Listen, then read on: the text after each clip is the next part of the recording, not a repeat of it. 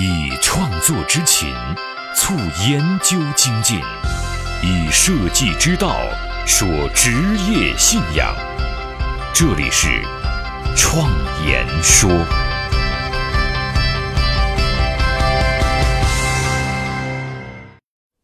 大家好，我是主持人张子健。在上一期节目当中，我们提到了职业的最佳状态，就是个人的特质加上兴趣加上设计行为。但是啊，很多人最大的苦恼就是并不知道自己的兴趣和特质是什么，所以啊，也就无从谈起给自己做一个职业规划了。所以今天我们就来一起绘制一张职业规划图。首先呢。我们需要先来分析自己的个人特质和职业方向。请拿出一张 A4 纸和一个铅笔，在这张 A4 纸上呢，由上到中心画一条竖线。那再在中间的位置啊，由左到右画一条横线。那这样，这个画面就被我们分成了三部分，线条呈现了一个上下反转的 T 字形。这个时候。请在左边写满你喜欢做的事情，也就是兴趣，最好是那些你做起来就会上瘾的事儿，心情会愉快的事情。在线的右边呢，写上你个人的特质，包括习惯啊、性格啊、思维方式，甚至是缺点。总之呢，所谓的特质就是你跟别人不一样的地方。假如你在写这些兴趣和特质的过程当中，遇到了困难，写不下去了，那你可以参考下面这几个方法。第一个方法叫引证法，比如说，我们把心理学上对于性格特征的分类，甚至是那些星座的说法，也用于启发自己。第二个方法叫比较法，就是有目的的跟你的好朋友进行聊天，你们之间啊互相去探讨自己的优缺点，然后对照对方去分析和总结自己。第三个办法叫溯源法，把自己啊回到小孩子的时候，回想自己小的时候最热爱做的事情是什么，或者是以前做过使你特别兴奋，或者能让你自己忘记时间、不知疲倦一直做下去的事情。第四个办法叫体验法，就是把自己感兴趣的领域亲身去体验一下，可以给自己一个期限，看看自己是否能够投入进去。第五个办法叫举例法。把事情或问题具体化、形象化，一定要举出具体的事例或者是具体的故事来。第六个办法叫观察记录法，就是随时随地的写下自己的感受或者是自己的感触和想法，然后经常的回顾和总结，从中呢有可能会发现有意思的东西。第七个办法叫文献法，通过大量的查阅资料，找出自己真正感兴趣的内容。再进一步的精读，看自己是否对它感兴趣。以上说的这些方法，也许你能用得到，也许你用不到。这些啊，因人而异。有些人啊，可能只需要用一天的时间，就能把左右两端都填满。那有一些人呢，可能要填上一个星期。当竖线的左右被我们写满关键词的时候，那接下来呢，就是提炼和合并这些关键词。把相近的和有前因后果关系的一些关键词进行整合，再进一步的进行提炼和缩小它的范畴，再对合并之后的关键词呢进行反推，力求在你当前的这个状态下尽可能的准确。这个过程啊不要太着急，可以慢慢的想，慢慢的分析。这一步动作做完之后，最后请在横线的下面，用一段话描述你认为最理想的一种生活方式。这种生活方式是通过一天体现出来的，从早到晚完整的一天，并且要求把你上面总结出来的兴趣和特质融入到这一天当中。兴趣啊可能会被描述为具体要做的事情，而个人特质呢可能会被描述为做事儿的行为方式。在这种生活方式当中，你不必考虑任何收入情况。当然了。这不一定是你真正的目标，而重点是在于它展现出隐藏在你自己内心的最佳的行为状态。改变命运的设计力量，相伴一生的职业信仰，启迪思想的心灵碰撞，坚定清晰的幸福方向。请与我一起设计信仰。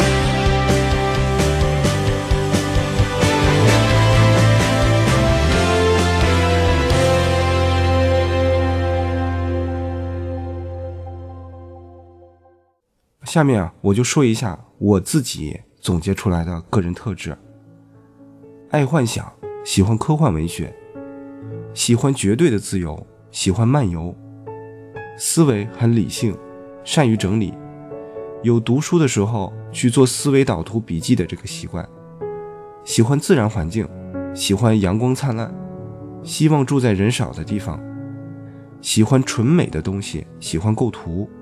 喜欢极其干净的画面，喜欢动物，尤其是猫咪。懒惰性很强，患有严重的拖延症。好，上面这些就是我总结出来的个人的特质关键词。那我个人理想的一天是这样描述的：每隔几年啊，就换一个在山中的自然村落居住。上午采风创作作品，中午呢和猫咪一起晒太阳。下午呢，和来访的朋友坐而论道。当我描述完了之后，我发现，其实我现在的生活状态就有点接近这个状态了。当我们做完了前面这个事情，那就为我们的分析准备好了内容。那么下面最关键的部分就来了，就是我们要开始分析了。所谓的分析啊，并不是一个神秘的过程，它更多的是一种自己的思考。所以呢。这里面呢，我提供两个思考角度供大家参考。那第一个角度啊，叫做假定天职，就把前面描述的个人理想的生活方式和合并后的关键词所描述的状态，在现实的社会当中找到一个最为接近的职业形态。当然，如果这个职业形态并不是完全符合的话，我们可以对这个职业形态进行稍加的改动。甚至是重新命名。所谓的天职啊，就是人生下来这一辈子注定要做的事业。如果你找到了，那么在职业上你就会幸福；如果找不到，在职业上你就会不幸福。比如在上一期节目当中，我们提到的那位研究所的实习生，他确定的自己的天职就是气氛营造设计。他是依据自己的关键词。恋物癖，擅长整理，擅长动手，推理习惯，善于联想，做事专注，善于倾听，喜欢真实的体验，自我意识强，善于观察记录。这十个关键词，每个关键词啊，它都能够描述出具体的事件和行为习惯。经过他的总结啊，把这十个关键词合并成了四句话。思维活跃，多动脑；与人交流，重倾听；有条不紊，有逻辑；真实环境和物品。依据这些信息，推测出了气氛设计师这个天职。这个推测过程是非常主观的，但是这个没关系，你可以把它当做进一步推进的手段。天职确定之后。就是对天职本身信息对等的工作。首先要列举出和这个职业相关的所有问题，然后再依据这些问题，在书籍、网络、人际关系等等各个渠道里面去了解相关的信息，再对这个信息进行学习和分析整理，然后形成一个思维导图。反过来呢，有可能他再去修正你对天职的定义和那些总结的关键词。第二个方向啊，叫做个人传奇。当你确定了一个方向之后，就可以进一步的去探索自己所缺少的条件和入门方法。那这位实习生呢，为自己设计的传奇方法就是个人空间气氛营造练习。他每周啊，以这套桌面作为自己的作品，设计一个主题，这样就以最小成本的情况下，兼顾了对个人创作的练习，对外的传播。也有了可能性。那一段时间之后，无论是从作品还是社会关系上，都会入门了。当然，在这个过程当中，他也在自己的知识层面给自己规划出来了知识结构和学习计划，以及塑造自己在这个职业上的个人观点。这里面啊，我们就不详细描述这些细节了。传奇方法有三个作用，它是一种自我训练的方法，也是个人的话题性和标签诠释的切入点。以上这些分析自己的方法，是一个非常理性的归纳总结法。方法本身并不重要，即使没有方法，你只要认认真真的去思考自己，也能够得到同样的结果。这样就为我们绘制职业规划图提供了内容。那么下面啊，我们就来绘制一幅职业规划图。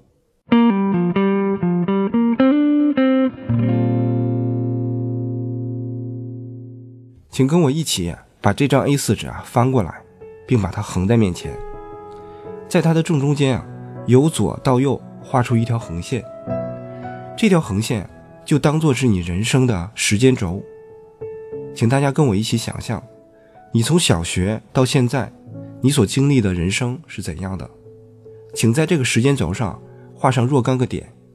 现在这个时间以前的点，就代表了曾经改变过你的重要转折；而未来时间上的点呢，其实就代表了你的目标。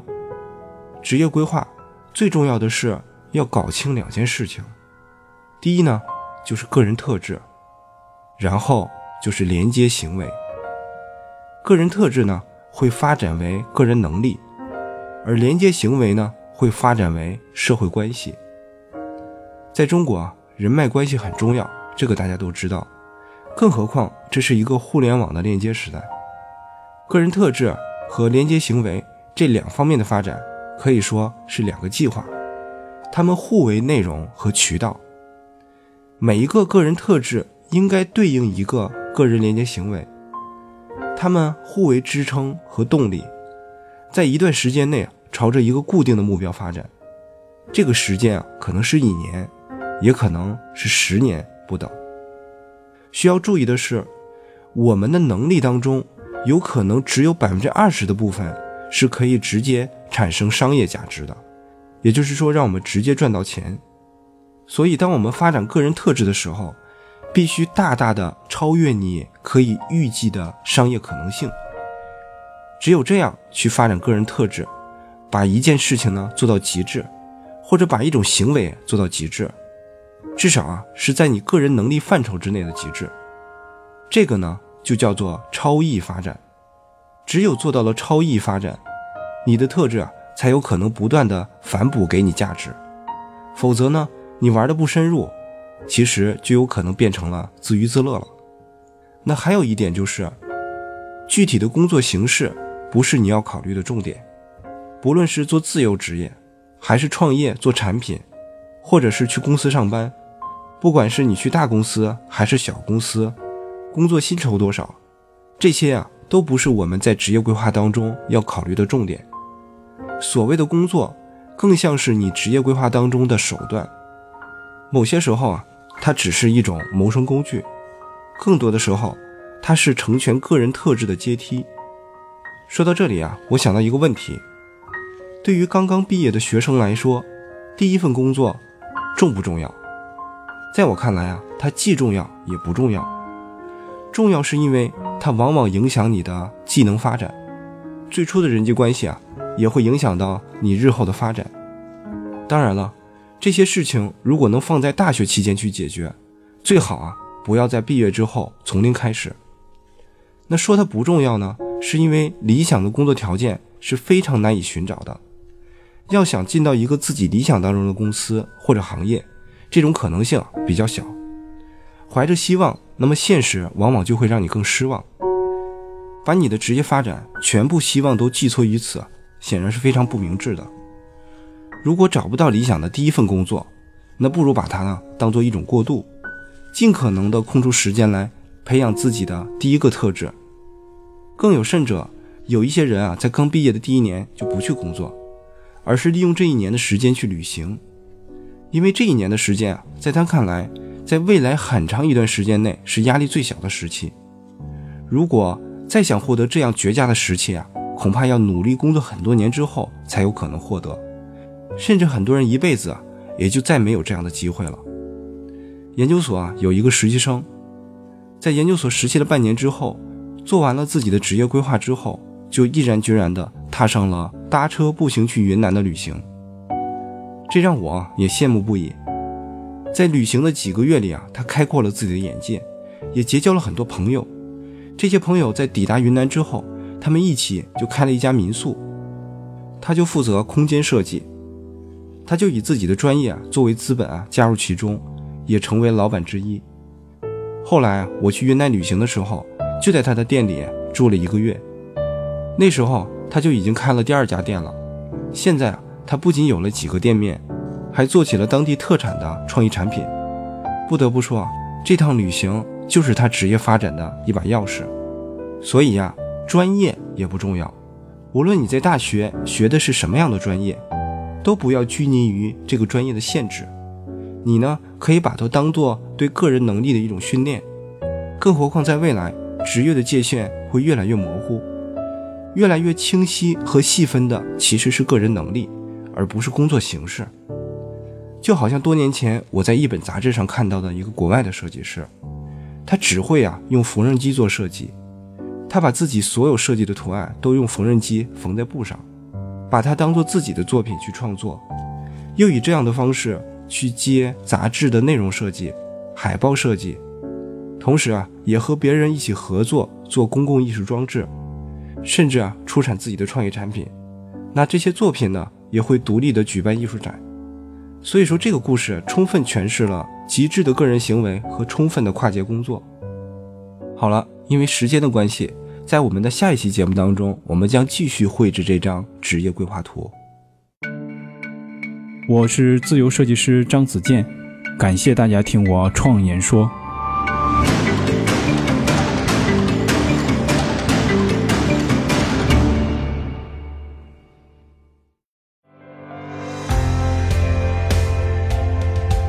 所见的现实，转瞬之间必然会被改变；所闻的金科玉律，可能是路上的艰险；所感的困苦，到了明天，也许比蜜还甜。人生一世，白驹过隙，倒不如昂首挺胸，做个坦荡匠人。我是设计师。